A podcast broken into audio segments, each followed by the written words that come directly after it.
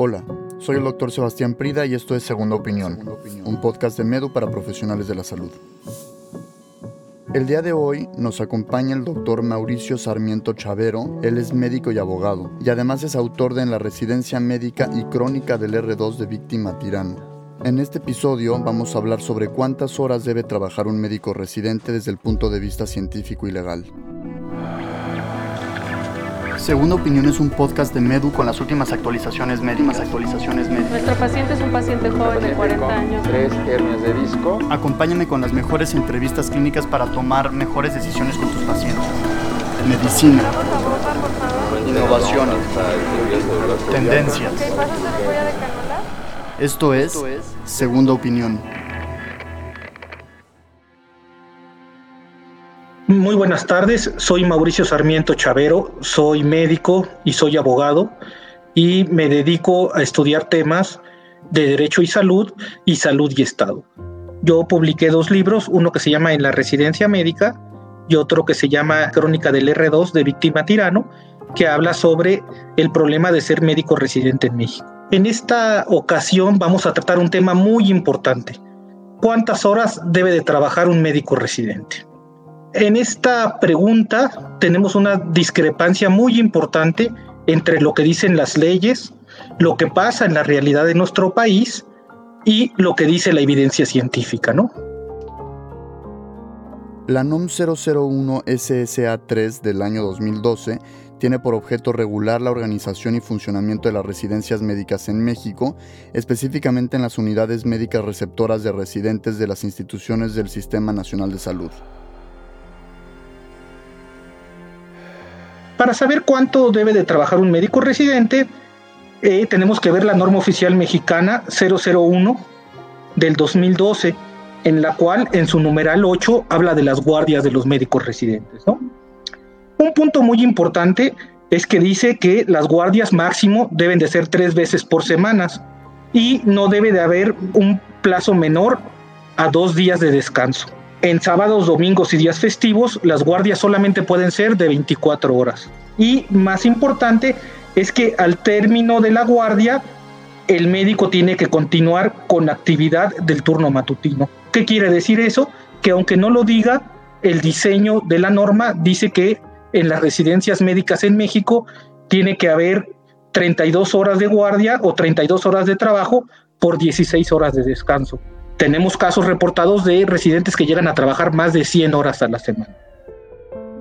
Según los últimos datos reportados por la OCDE, Japón gasta el 11.1% de su PIB en salud, mientras que en México el 5.1%. Además, la jornada media laboral para médicos en Japón es de 40 horas semanales y 8 horas diarias.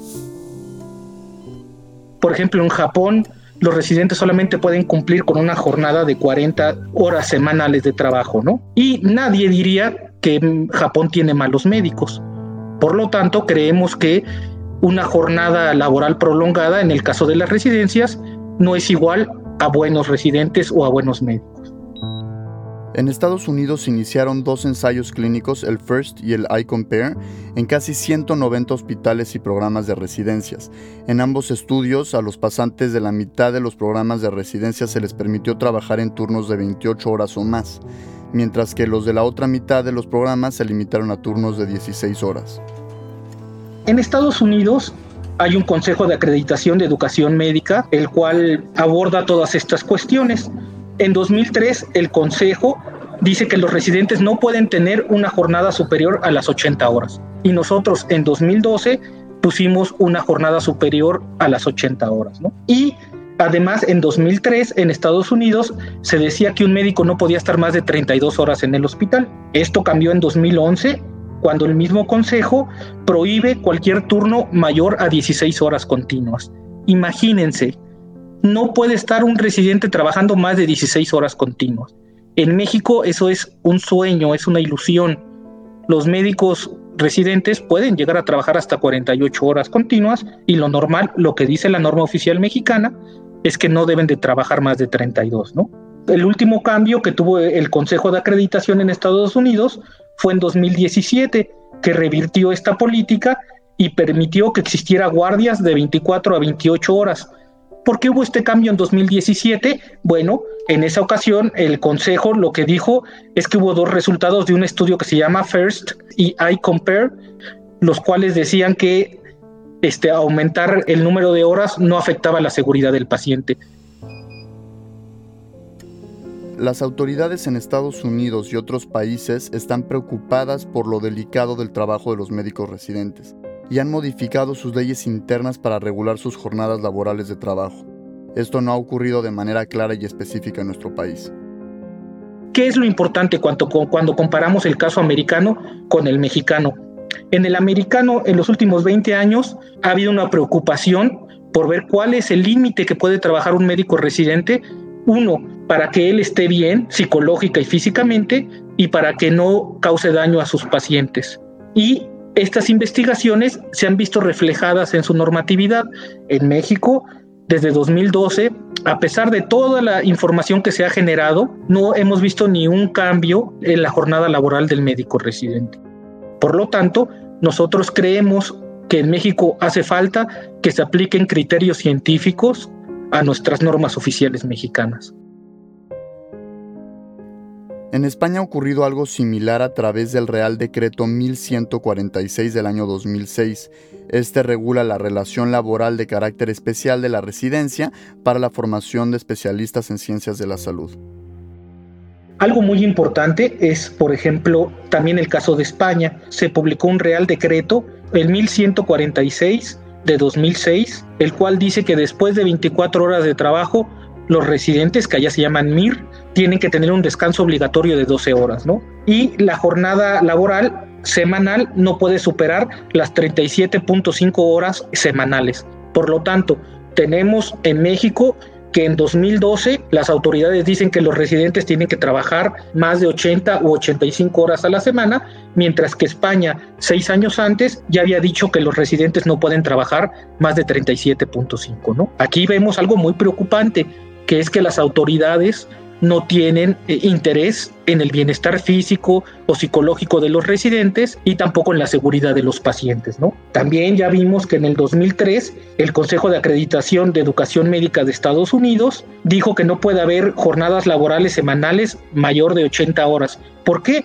Muy sencillo, porque la evidencia científica ha demostrado que estas jornadas prolongadas causan mayor número de, daños en los pacientes, causan mayor número de muertes, causan mayor número de malos diagnósticos, causan mayor número de demandas por responsabilidad civil. Entonces, bueno, a nadie le conviene, ¿no? Tener a los, a los residentes trabajando tantas horas. En ese decreto dice claramente que la función de los MIR, de los médicos residentes en ese país, no es satisfacer la asistencia sanitaria de los centros hospitalarios, la cual debe de ser cubierta por los médicos de la plantilla. Los MIR están en los hospitales españoles para aprender, para completar con horas prácticas su educación. Los médicos residentes no están en los hospitales para sacar la chamba, como decimos aquí en México, ¿no? Se supone que las instituciones de salud deben de tener una plantilla de médicos que estén todo el tiempo pendiente de los pacientes.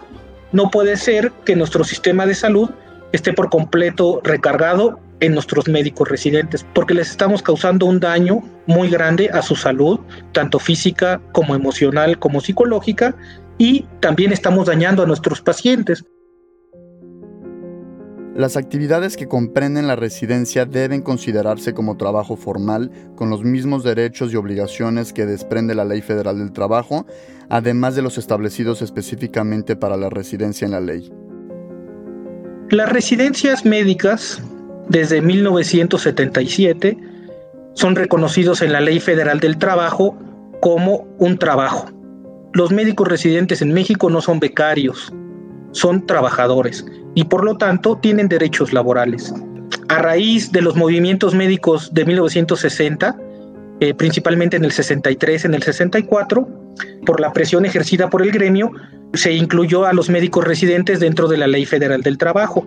El problema es que esta ley a pesar de que tiene muchas virtudes, no protege lo suficiente a los residentes. Es una ley que le da muchos beneficios al patrón y muy pocos al trabajador.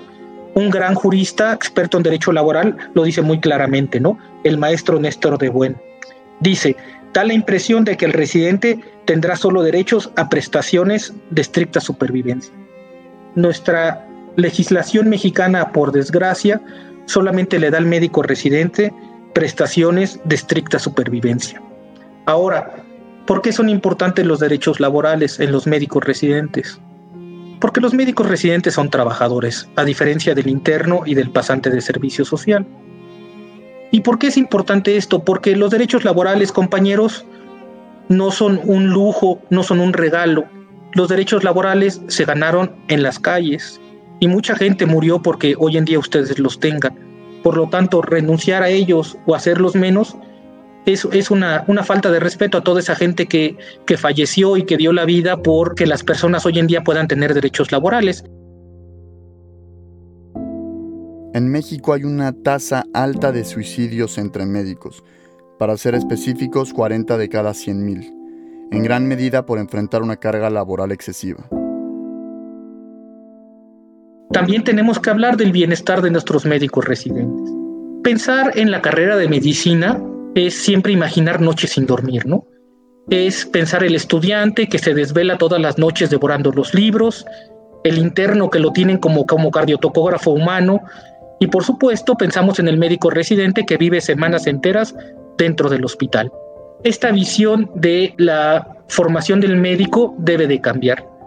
Los médicos, yo no nunca pondría en, en duda su dedicación y su vocación. Lo que sí digo es que las reglas de la fisiología que aplican al resto de la humanidad también aplican a los médicos.